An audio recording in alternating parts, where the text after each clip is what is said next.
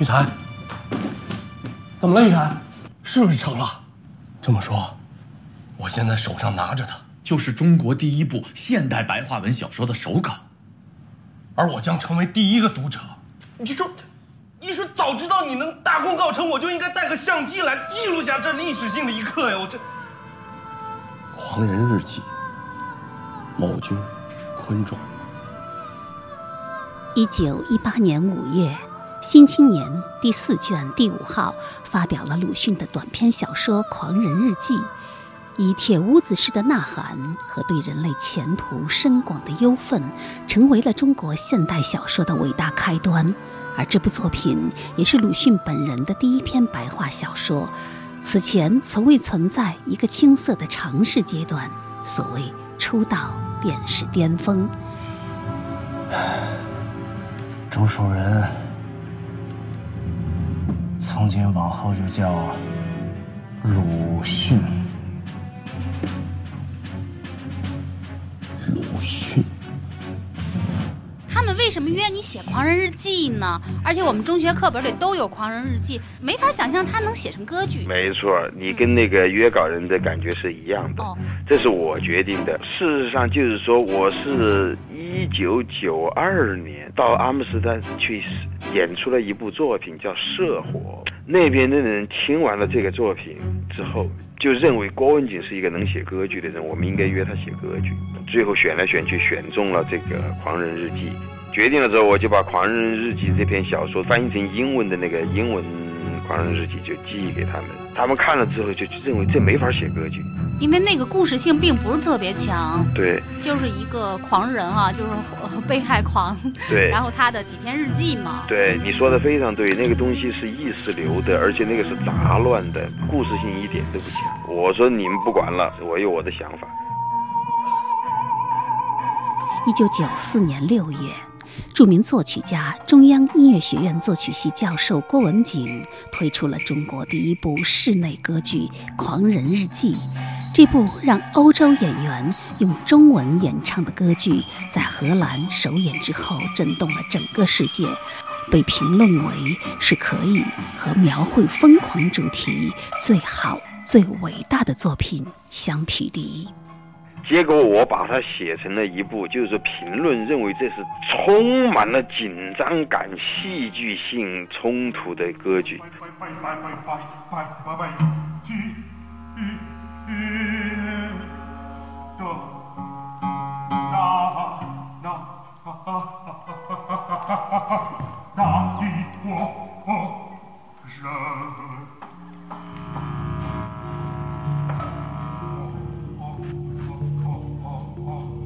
请你们不要这样做。二零二一年九月，鲁迅诞辰一百四十周年之际，由欧陆剧场界巨人、波兰著名导演克里斯蒂安·路帕执导的先锋话剧《狂人日记》在鲁迅故里绍兴与观众见面。他用强烈的路帕风格重构了《狂人日记》。他说：“我想做的是打破之前中国人因为作品而对鲁迅产生的印象。”你笑什么？你为什么笑？你告诉我，你现在告诉我。你到底想问我什么？你到底想知道什么？他被关着，一直被关在一个地方。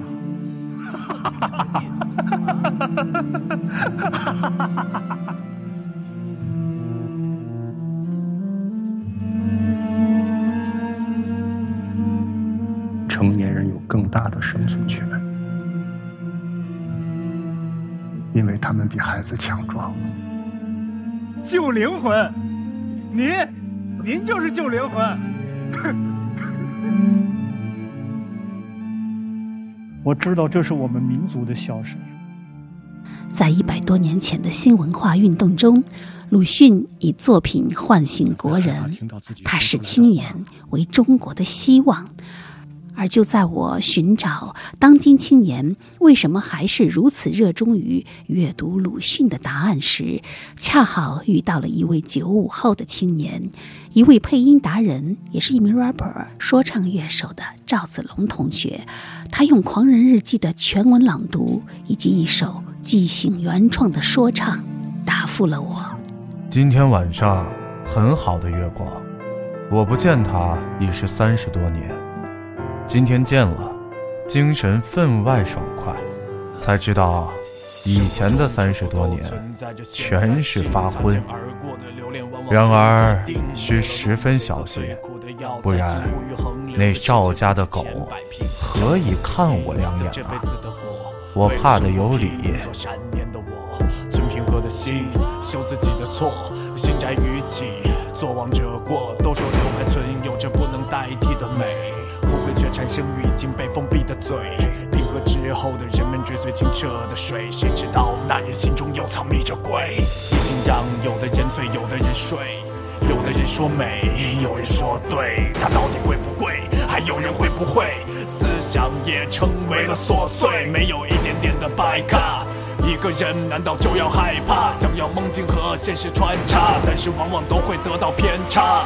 无畏虚假，痛苦挣扎。我从未真正恐惧过死亡，而是怕结束前还没有成长。都吃过糖，也都受过伤。你难道还会惧怕那碗孟婆的汤？时间无点界限，以及微笑的脸，浮现无限惦念，还有风化的茧。无奈的抱住自己，在生母面前，视线中不再清晰灰色的蓝天。听众朋友，大家好，这里是山东广播电视台经济广播小凤直播室，我是小凤。一个世纪的精神探索，一个世纪的理想追寻，以文字为见证，以阅读。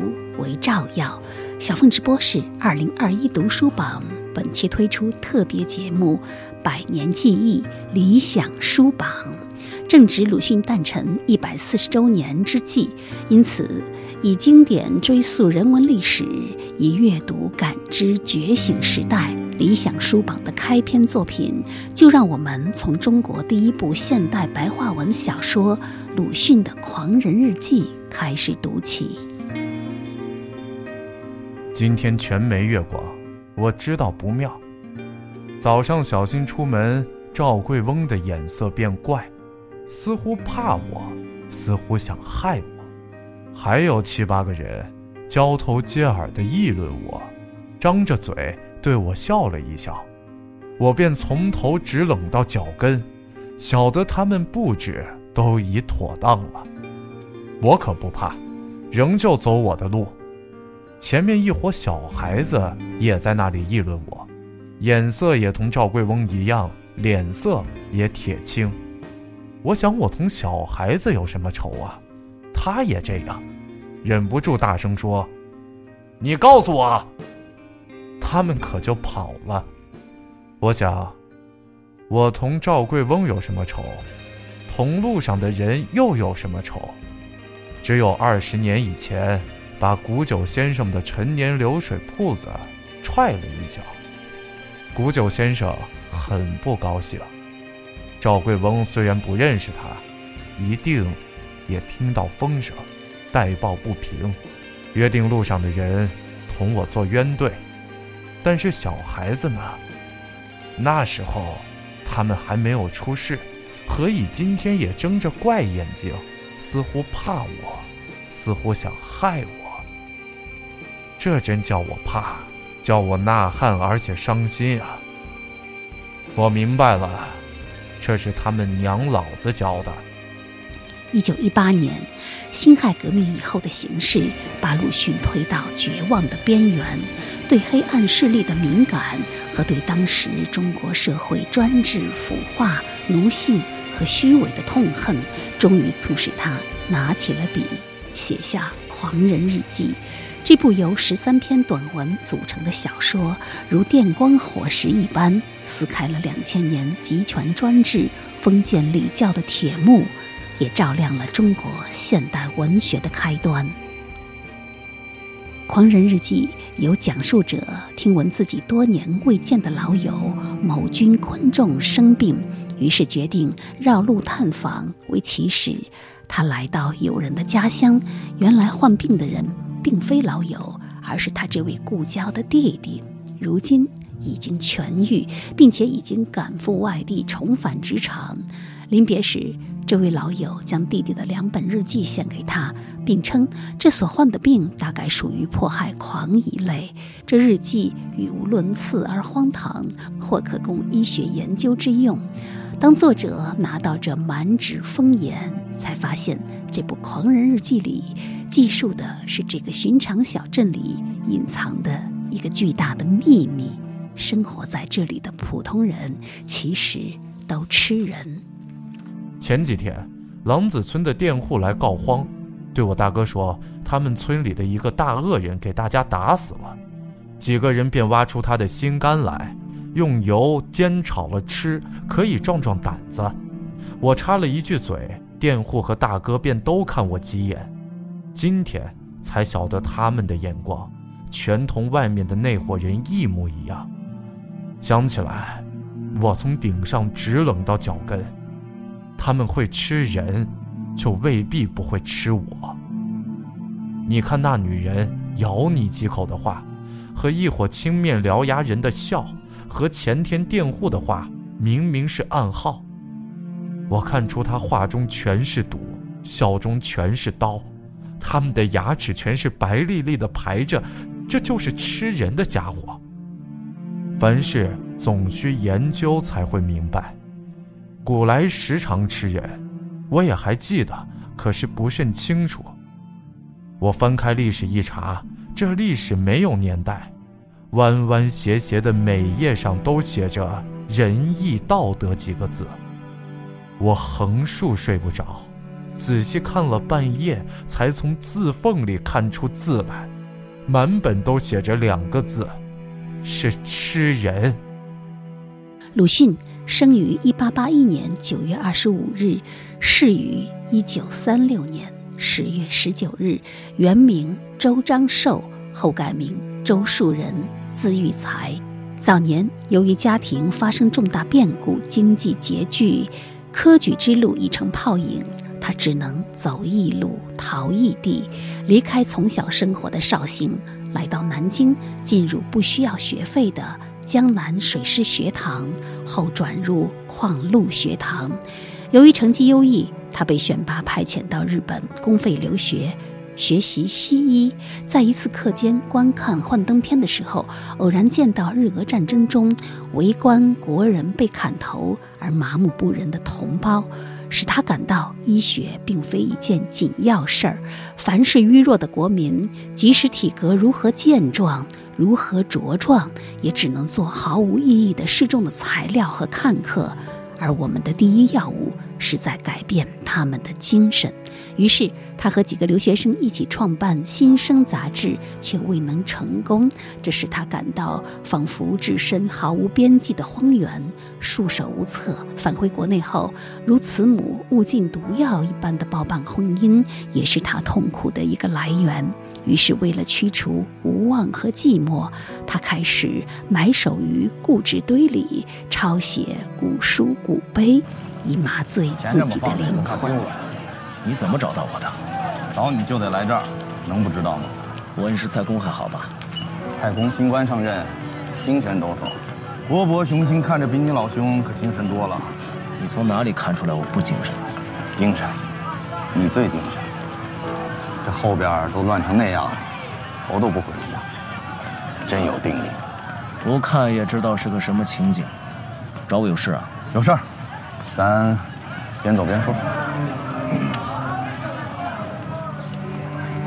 我来呢是受陈独秀的委托，想请你出山为我们《新青年》写稿。《新青年》是个什么杂志？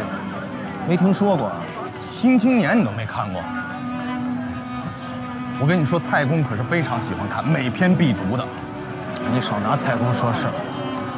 我现在躲进小楼，不问春秋，就三件事我办：抄古碑、极录金石碑帖、校对古籍。别的事我一概都不感兴趣。你要是来找我写稿的，就别聊了。什么叫不聊了。这写稿的事情，我跟你说，那那你说，你天天抄这些有什么意思？没什么意思。既然没什么意思，那你抄它干啥？你可是消沉了啊！不是消沉，是看不到前程。家事、国史，都一样。玉才兄你怎么变这样了？你还是我认识的那个气冲牛斗的周树人吗？你知道现在什么时局吗？有人想务必立志，请那个小宣统再出来当皇帝。你就不想说点什么？把自己圈在那个字画的小楼里，你这不是消沉是什么？别跟我叫唤！这是电视剧《觉醒年代》中。鲁迅出场的片段，说话的人正是鲁迅和钱玄同。他们曾经共同留学于日本。钱玄同回国之后，在北京大学教书，与受邀来北大担任文科学长的陈独秀一起编辑《新青年》杂志，倡导民主科学和白话文革命。他知道弃医从文的周树人，不仅与弟弟周作人一起合作翻译出版《域外小说集》。一届欧洲俄国文学，其深邃的文艺思想也正合乎《新青年》的办刊方向。于是，钱玄同找到周树人，并留下这段关于铁屋子里的呐喊的经典对话。哎，假如啊，有这么一间铁屋子，绝无窗户，而且是万难破毁，里边有许多熟睡的人，不久就要被闷死。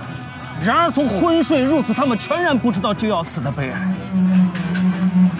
现在，你打嚷一声，惊醒这几个较为清醒，但是这不幸的少数者要去承受这无可挽救的临终的苦楚，你倒以为你对得起他们？如果我嚷几声，能叫醒那几个人，你就绝不能说他没有毁坏这铁屋的希望。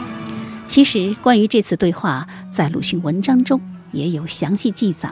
他写道：“我虽然自由我的确信，然而说到希望，是在于将来，绝不能以我之必无的证明来折服了他所谓可有。于是我终于答应他，也做文章了。这便是最初的一篇狂人日记。”早上，我静坐了一会儿，陈老五送进饭来，一碗菜，一碗蒸鱼。这鱼的眼睛白而且硬，张着嘴，同他一伙想吃人的人一样，吃了几块，滑溜溜的，不知是鱼是人，便把它兜肚连肠的吐出。我大哥引了一个老头子慢慢走来，他满眼凶光，怕我看出，只是低头向着地，从眼镜横边暗暗看我。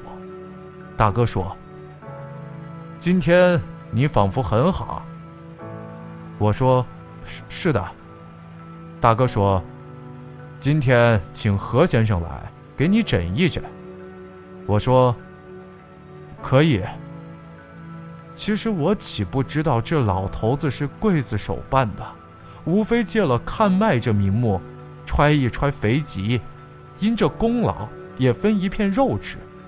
我也不怕，虽然不吃人，胆子却比他们还壮。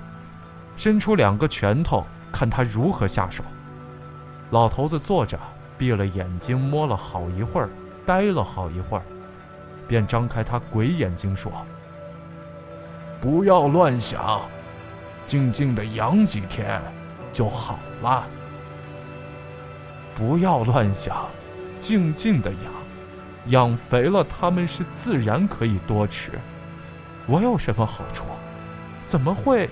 好了，他们这群人又想吃人，又是鬼鬼祟祟，想法子遮掩，不敢直接下手。真要令我笑死！我忍不住便放声大笑起来，十分快活。自己晓得这笑声里面有的是义勇和正气。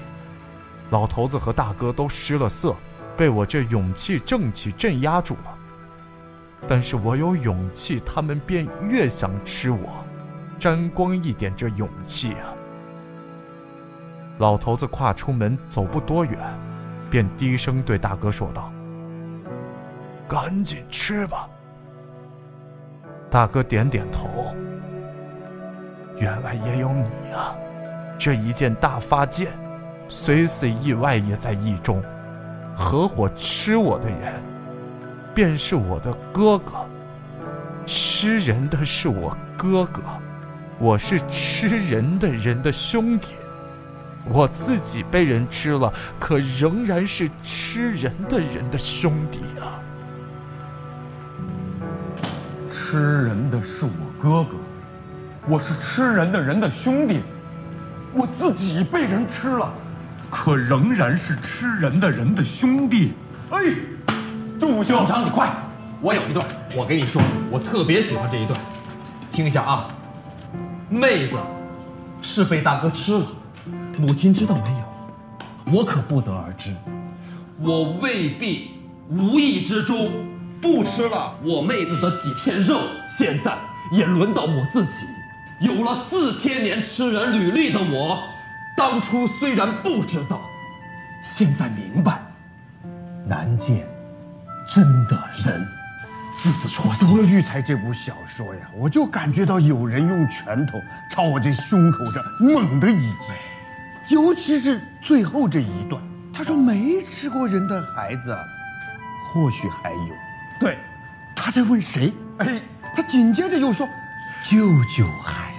对，哎，忧愤而深广。蔡先生，就这段，深刻，过瘾啊，过瘾。来来来，我告诉你们，我喜欢哪段。来，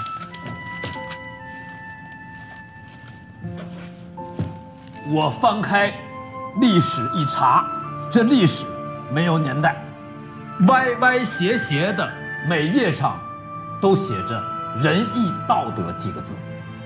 我横竖睡不着，仔细看了半夜，才从字缝里看出字来，满本儿。都写着两个字是“吃人”。《狂人日记》，鲁迅、育才，育才是大才，我早就说过。你瞧他激动的，不应该只是敲桌子，应该把育才叫过来，我要当面亲吻他。我跟你们说，我现在的心情就好像是当初看到了世之写的那篇文学改良刍议。我心里面又被点燃了一团火。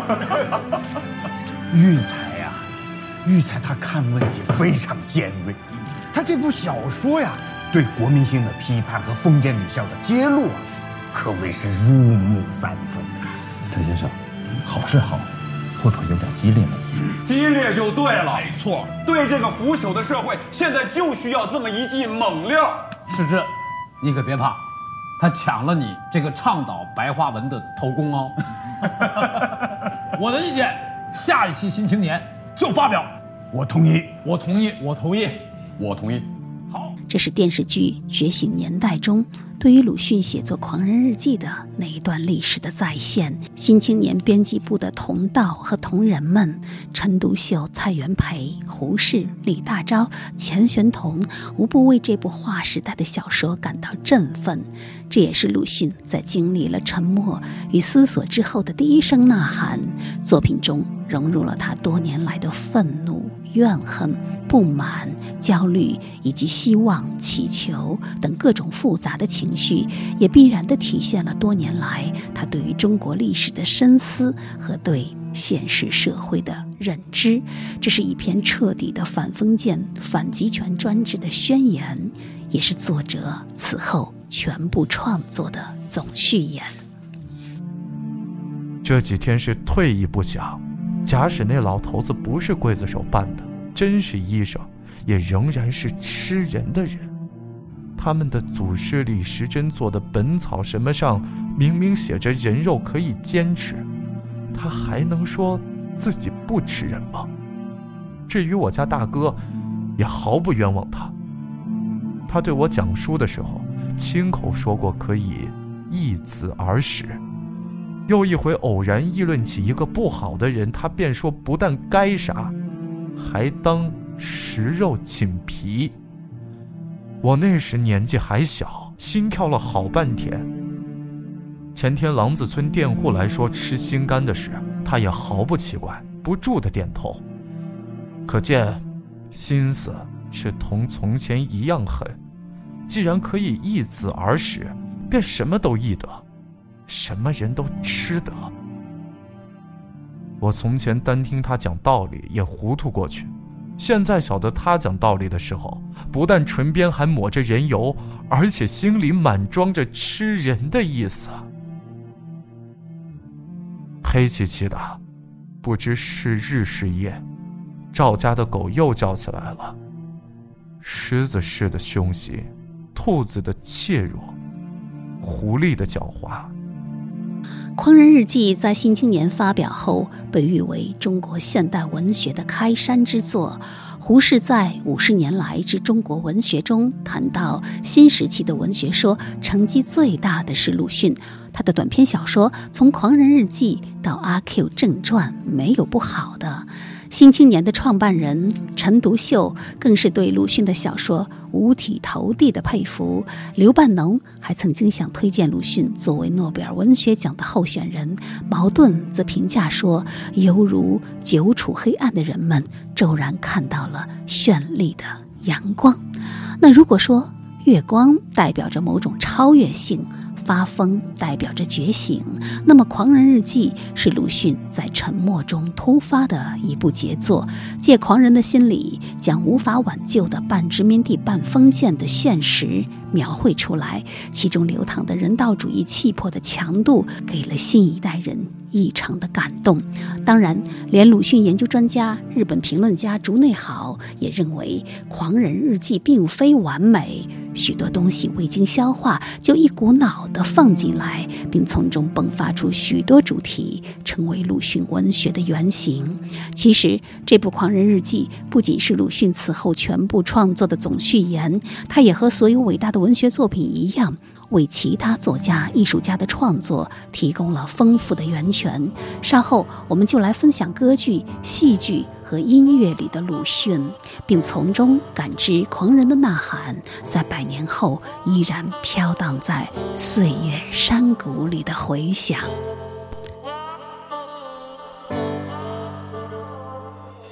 教堂的玻璃点缀出了彩色，沉重的布局被描绘的在册，存在于木像碑台上的灵车，还以为被解冻，却已经到了惊蛰。存在在生活之外，云彩被彩虹淘汰，落在荒芜的地带，运载黄土给予绿洲的爱。四周都是充满希望的黑暗，无奈病态都已经不复存在。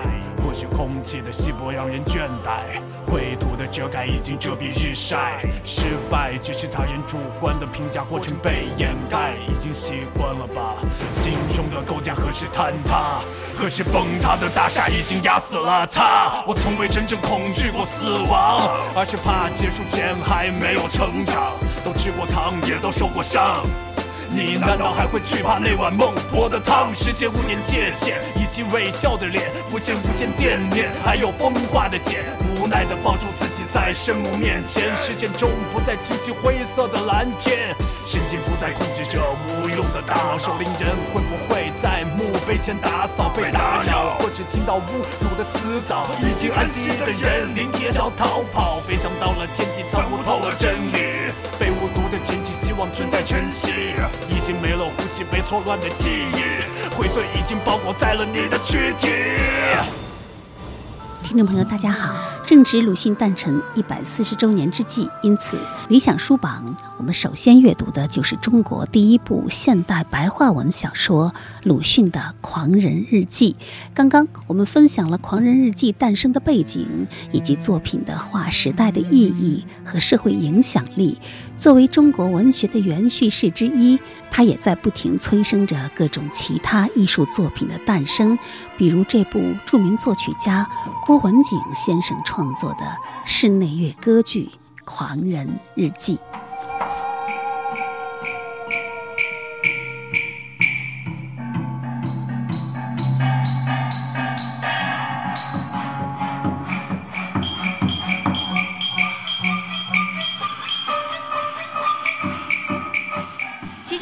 在那个时候，呃，你写出了一部真正引起国际瞩目的，而且给你带来巨大国际声誉的作品，就是鲁迅的《狂人日记》。那没错部歌剧。对，那是九三年夏天，一直写到九四年春天，完了之后，九四年夏天就在阿姆斯特丹首演了。那是一个约稿是吗？那是谈好约稿了价钱才写的。是 是哎，他们为什么约你写《狂人日记》呢？而且我们中学课本里都有《狂人日记》，没法想象他能写成歌剧。没错，你跟那个约稿人的感觉是一样的。哦，这是我决定的。事实上，就是说，我是一九九二年到阿姆斯特丹去演出了一部作品，叫《社火》。《社火》这个作品大概只有十分钟左右这么一个室内的作品。完了之后，我在那个和阿姆斯特丹待了一个礼拜。我现在都不知道为什么，那边的人听完了这个作品之后，就认为郭文景是一个能写歌剧的人，我们应该约他写歌剧。完了，九三年第二年就约我写一部歌剧，呃，最后选来选去选中了这个《狂人日记》，因为我忽然想起我八三年毕业的时候曾经就想写，等于说十年的一个想法就决定了。嗯，决定了之后，我就把《狂人日记》这篇小说翻译成英文的那个英文《狂人日记》就寄给他们，他们看了之后就认为这没法写歌剧。因为那个故事性并不是特别强，对就是一个狂人哈、就是呃 被害狂，对 然后他的几篇日记嘛，对，你说的非常对，那个东西是意识流的，而且那个是杂乱的，故事性一点都不强。我说你们不管了，我有我的想法。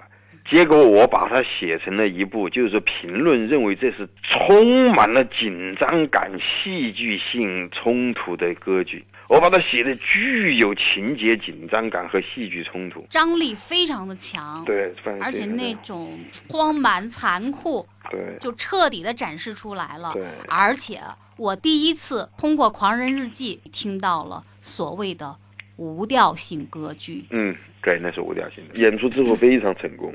而且听说那会儿都是那些老外，就是荷兰人哈，阿姆斯特丹的那些荷兰人，嗯，呃，演你这个剧的时候，他们都是穿着长袍马褂，而且都是唱的中文，是吗？对，唱的中文还不只是荷兰人。这个狂人是从这个英国，从伦敦来的。完了，里面那个大夫是从曼彻斯特来的，这两个是英国人，其他的是荷兰人。嗯，哎，反正也算是一一小型多国部队了。小型多国部队。嗯，您这不是跟人过不去吗？人家一点中文底子都没有，你愣逼着人唱中文歌剧啊？是他们竟然唱下来了，用中文。啊那是不是得你一字儿一字的教啊？不不不不不，这个荷兰的汉学研究是非常发达的。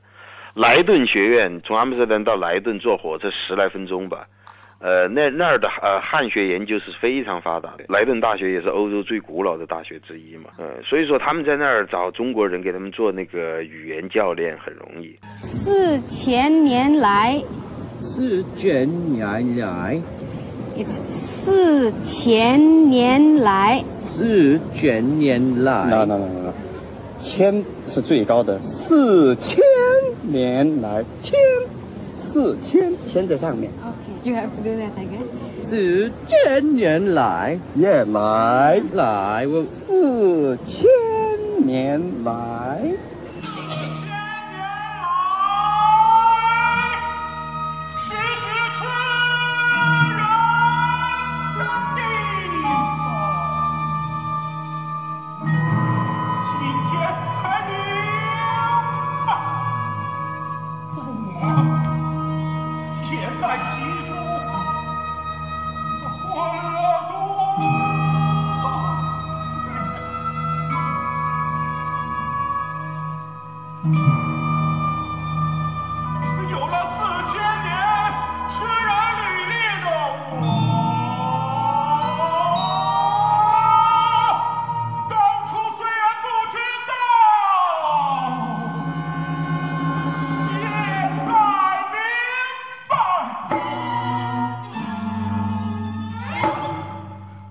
愣逼着人家用中文给你唱了一出《狂人日记》。对，但你觉得能达到你的那个想象、那个要求吗？毕竟这是一个，比如说中国二三十年代的社会现实，这些人啊这样的一个戏啊。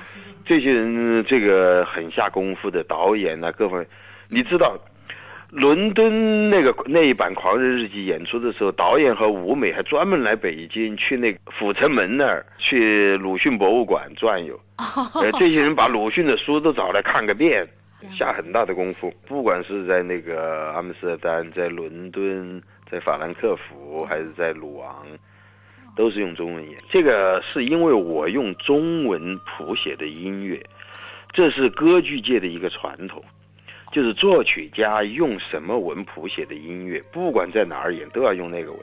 你比如说，威尔第，他是用意大利文写的《茶花女》，不管是在德国演、英国演还是美国演，都是用意大利文演，因为一翻译成别的语言，很就很别扭、很怪。对，所以你像图兰朵在中国演，即使是他在故宫里演，在太庙演，但是他也得是用意大利文演。他要唱中文，你会听着很别扭的、怪怪的。就是这个语言跟那个音乐是融合的，融合在一起，没法。他们是一起在作曲家呃脑海里面诞生，也就是他们生出来的时候，俩人就是连在一起的。你等于说是把它掰开完了，另外配一个东西上去。呃，要也翻译的话，对所以我们就会在舞台上看到一些外国人嗯穿着中国的长袍马褂，嗯然后头上再拖一个大假辫子，嗯然后结结巴巴的，嗯用那种呃无调式的那种方式哈，磕磕绊绊的。嗯来唱出这个《狂人日记》，满满满满满满篇都是两两两个字，吃吃吃吃吃人，对吧？我刚演那段像吗？像，呃，你到时候就可以放这一段，白哦白白，第二场，哦白白天的那一伙人是嗯白白白白白白天哎哎的那啊啊啊啊那一伙哦哦哦人。拜拜拜拜拜拜，第一一人的那那那那啊啊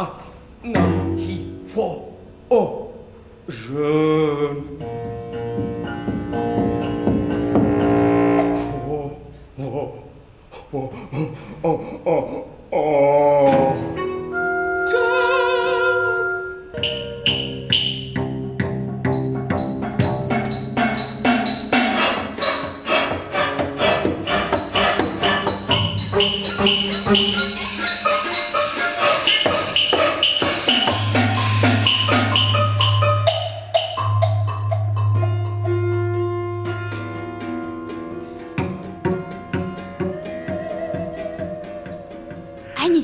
我是不是也能写啊？也能写，当然能写了。开玩笑，开玩笑。这无调性其实是对技术的要求更高，是吗？比有调要求还高。学会了就不是这样的了。他这个也不呃唱中文是一方面，但是呢，就是说，呃，也不都是全部穿着中国的长袍马褂，每一个版本都不一样。我看到了，在你的博客上也有穿西装的狂人。对，那是穿西穿美国式的条纹西装的，那是德国版本。穿我们今天中国一般的这种，就是说今天现在这种衣服，那是伦敦的版本。完了之后穿长袍的，那是阿姆斯特丹的版本。在法国那个版本是个日本导演，我没去，所以说我不知道？我不知道他穿的什么。反正就是说，在据他自己给我讲他的构思，也就是前面演《狂人日记》，后面天幕上面他是放纪录片，包括南京大屠杀的纪录片他都放。那个日本导演，所以天知道他穿的啥衣服。这样的话，是不是可以理解？就是说，不同的舞台上所出现的这个狂人日记，就那个狂人，他已经不仅仅是二十年代鲁迅笔下的所谓封建礼教吃人的那个理念下的狂人了。他是不是已经，比如说，成为人类的一种普遍的内心冲突啊，或者是那种那种紧张感啊？对，可以那种矛盾感我觉得我是希望像你这样理解，狂人这个事情不仅仅是在中国会发生，在任世界上任何一个国家都有可能发生。只要人和人之间不能沟通，就会发生，就是说这种情况。我是按照这个观念写的，这是其一。其二呢，这另外一方面就是这也是歌剧的一个传统和戏剧的一个传统，也就是说歌剧。我还是拿这个威尔第的那个《茶花女》来做比呃打比方，全世界都在演，只有音乐是不变的，服装设计、舞台布景、导演的处理，每个剧团都可以自己处理。《茶花女》也也就是说完全有这样的版本，就音乐还是威尔第的，但是上面那些人可能全部穿着今天的衣服，就像有一个版本的那个《罗密欧与朱丽叶》一样。里面的两伙两个家族之间打，全部是在那个加油站，拿着手枪互相对射。对，完了开着那个那个跑车乱窜。朱丽叶家里面给他说的那个一个未婚夫是那个美国宇航局的一个那个宇航员，英俊的宇航员。也就莎士比亚，你可以这样演。未来版的莎士比亚，歌剧也是这样。但是就是他那个戏剧的那个精神内核，那个最本质的东西是不变的。这是著名作曲家郭文景先生做客小凤直播室的采访片段。一九九四年，中央音乐学院教授郭文景先生将《狂人日记》改写成无调性室内音乐剧，在荷兰首演后就震撼了整个欧洲。乐评人评价说，这部歌剧可以和描绘疯狂主题最好、最伟大的作品相匹敌。而在1994年到1997年的几年间，全球共出现了八个国家用中文演唱的八个不同制作版本的《狂人日记》，这也是一个在当时包括海外华人作曲家在内都暂时无人能及的记录。《卫报》评论说，他的作品辛辣。而生动，法兰克福评论说他的音乐微妙而独特。世界报则称其作品具有无比优美的音乐和戏剧性的力量。可以说，郭文景老师真正实现了让中国歌剧走向世界音乐舞台。其实，《狂人日记》的改编是许多艺术家和作家的尝试，甚至连著名作家余华也把他一生里唯一的一次音乐写作献给了鲁迅。他说：“我是先将鲁迅的作品抄写在一本新的作业本上，然后将简谱里的各种音符胡乱写在上面。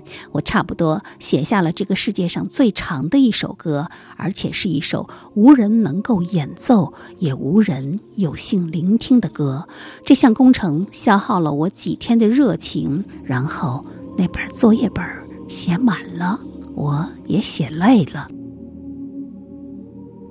我晓得他们的方法，直接杀了是不肯的，而且也不敢，怕有祸祟，所以他们大家联络，布满了罗网，逼我自强。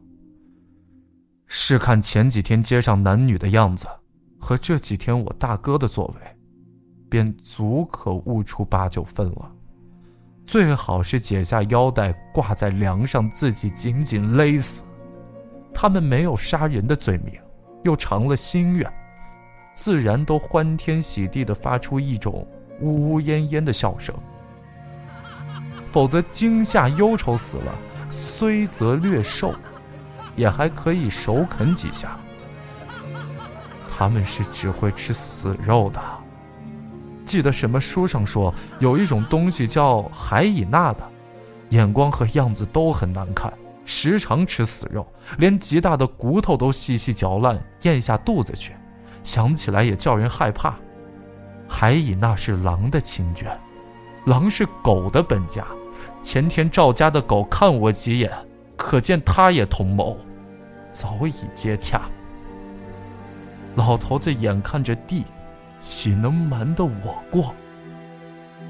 最可怜的是我大哥，他也是人，何以毫不害怕，而且合伙吃我呢？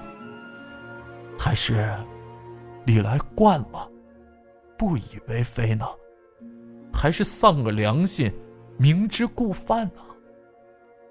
我诅咒吃人的人，先从他起头。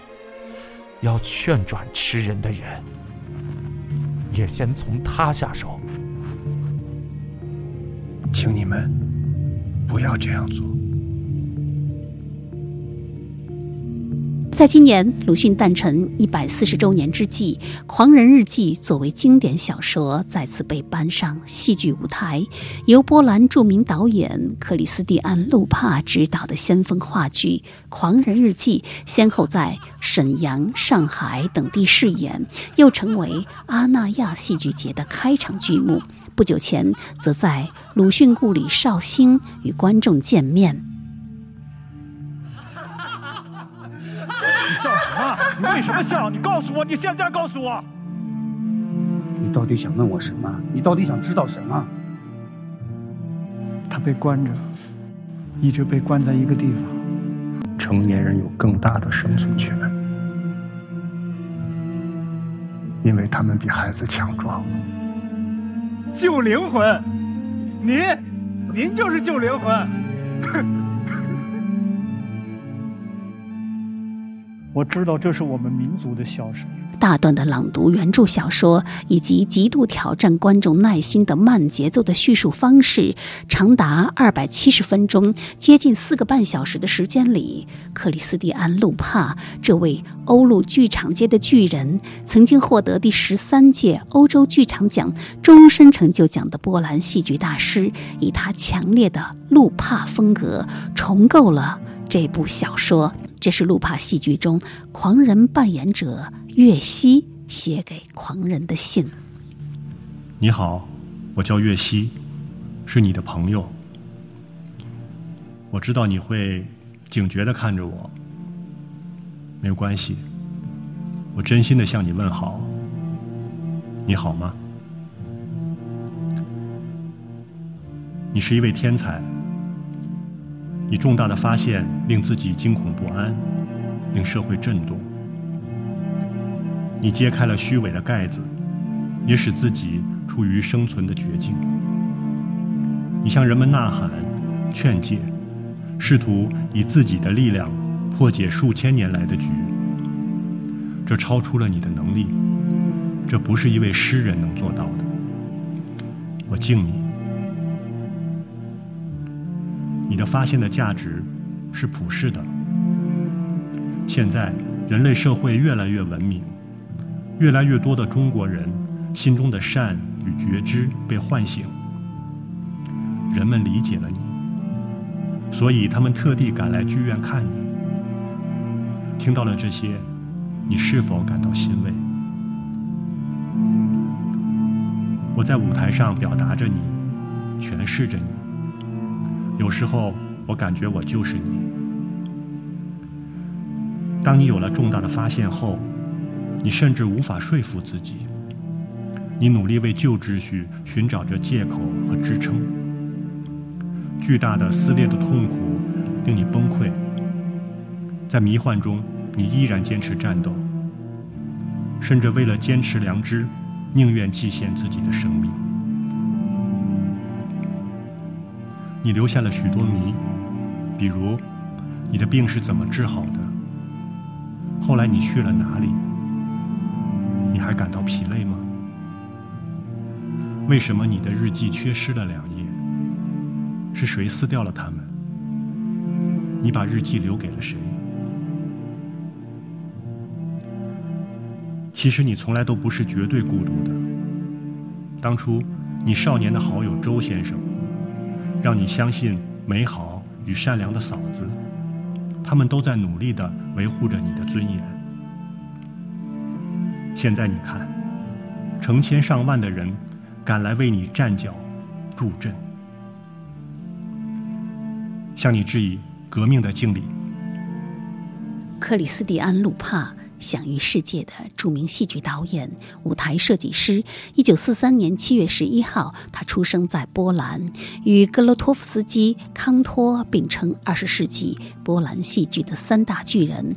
在他的导演履历中，我非常感兴趣的是，他曾经将罗伯特·穆齐尔的长篇小说《没有个性的人》搬上了舞台。《没有个性的人》是一部几乎与《追忆似水年华》齐名的长篇小说，无法想象他如何做到这种文体的转换，而他的戏剧呈现总是在不知不觉中超越了小说本身的界限，变成了一种关于存在的。陌生感的痛苦著作，在《狂人日记》中，他甚至加入了小说中并不存在的狂人嫂子这一角色，由演员梅婷扮演。你好，我是梅婷，很高兴认识你，很高兴能在这个梦境般的旧时空里认识你。舞台像一把打开平行宇宙的钥匙，让我结识了美丽。神秘的你，我从没对你说过。对于你，我有些相见恨晚。但思来想去，又觉得好像是恰逢其时。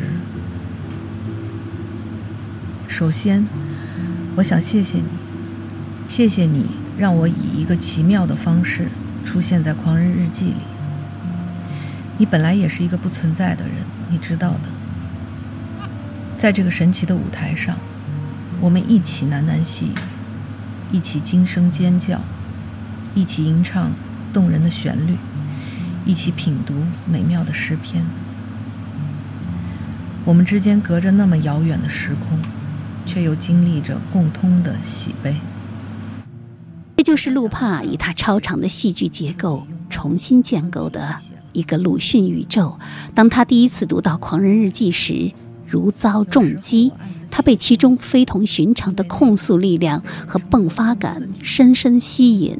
他称自己想做的是打破之前中国人因为作品而对鲁迅产生的印象。在这部戏剧中，他串联起了鲁迅作品中那些早已为人熟知的角色的同时，又诠释出了因为太过熟悉反而未被意识到的月之暗面。面对今天的剧场，路帕提出了一个问题，那就是中国读者与观众是否能够抛弃既往认识，一张白纸的重读鲁迅。因此。在舞台上，路帕对《狂人日记》做了时空上的模糊，让狂人以无边界的状态思考全人类共同面对的问题。他的创作始终在尝试回到人道主义的道路上。在接受《三联生活周刊》记者采访时，他甚至说：“我的祖国或许并不是波兰，可能人道才是我的祖国。” I kiedy przeczytałem Dziennik Szaleńca, on mnie walnął po prostu, to znaczy jakby swoim niesłychanym 不能想吗？四千年来时时吃人的地方，今天才明白，我也在其中混了多年。大哥正管着家务，妹子恰恰死了，他未必不和在饭菜里。暗暗给我们吃，我未必无意之中不吃了我妹子的几片肉，现在也轮到我自己。有了四千年吃人履历的我，当初虽然不知道，现在明白，难见真的人。没有吃过人的孩子，或者还有。救救孩子吧！救救孩子！救救孩子！救救孩子！这就是鲁迅面对那个一百年前的中国发出的一声呐喊。他对苦痛过于敏感，他的愤怒来自于对人性彻底的洞悉。他更将中国的希望寄托在年轻人身上。在《热风随感录四十一》里。他写道：“愿中国青年都摆脱冷气，只是向上走，不必听自暴自弃者流的话。能做事儿的做事儿，能发声的发声。有一分热，发一分光，就令萤火一般，也可以在黑暗里发一点光。不必等候炬火，此后如竟没有炬火，我便是唯一的光。一个世纪的时间过去了，人间。”已经天翻地覆，鲁迅的作品却有着跨越时空的无限魅力。B 站上鲁迅的视频片段，有时弹幕会将画面彻底覆盖，年轻人称呼他为“迅哥”。那么，今天的青年为什么喜欢鲁迅？在我制作这期节目的时候，恰好也碰到了一个九五后的青年，一名配音主持达人赵子龙同学，同时他还是一名说唱乐手。网易云音乐上，他的名字是。慢性咽炎。不久前，他来到济南，经朋友推荐，开始收听小凤直播室，并在这档上古神兽般的节目中找寻到些许共鸣。我也有幸邀请到他担任本期节目的特邀旁白，他为我们朗读了《狂人日记》的全文，同时他还以一首说唱。与百年前的鲁迅对话。最后，我们就来听这首他特别为本期节目创作的歌曲《五》。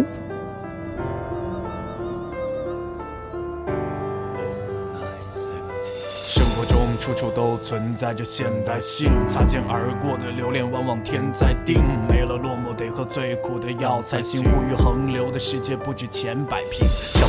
因得这辈子的果。为了生活拼做善念的我，存平和的心，修自己的错，心斋于己，做王者过。都说留牌存有着不能代替的美，误会却产生于已经被封闭的嘴。冰河之后的人们追随清澈的水，谁知道那人心中又藏匿着鬼？已经让有的人醉，有的人睡，有的人说美，有人说对，它到底贵不贵？还有人会不会？思想也成为了琐碎，没有一点点的白卡。一个人难道就要害怕？想要梦境和现实穿插，但是往往都会得到偏差。无畏虚假，痛苦挣扎。我从未真正恐惧过死亡，而是怕结束前还没有成长。都吃过糖，也都受过伤。你难道还会惧怕那碗孟婆的汤？时间无点界限，以及微笑的脸，浮现无限惦念，还有风化的茧。无奈的抱住自己，在圣母面前，视线中不再漆漆灰色的蓝天。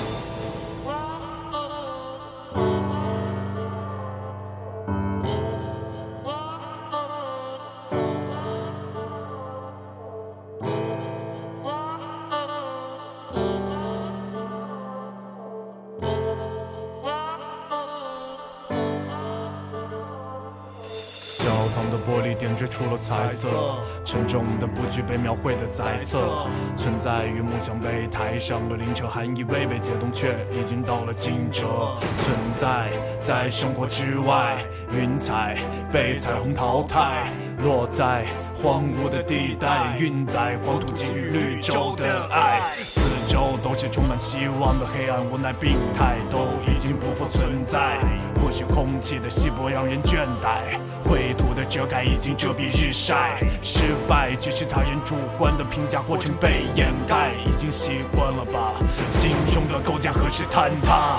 何时崩塌的大厦已经压死了他？我从未真正恐惧过死亡，而是怕结束前还没有成长。都吃过糖，也都受过伤。你难道还会惧怕那碗孟婆的汤？世间无点界限，以及微笑的脸，浮现无限惦念，还有风化的茧。无奈的抱住自己，在圣母面前，视线中不再清晰灰色的蓝天，神经不再控制着无用的大脑。守灵人会不会在墓碑前打扫被打扰，或只听到侮辱的辞藻？已经安息的人，灵体也想逃跑，飞翔到了天际，参悟透了真理。被误读的真迹，希望存在晨曦。已经没了呼吸，被错乱的记忆，灰碎已经包裹在了你的躯体。你们会害怕听到自己说出来的话吗？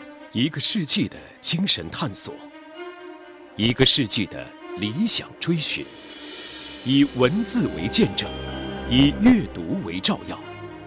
小凤直播室读书榜特别策划，《理想书榜》。理想书榜选书之中国第一部现代白话文小说《狂人日记》，仅以此纪念鲁迅诞辰一百四十周年。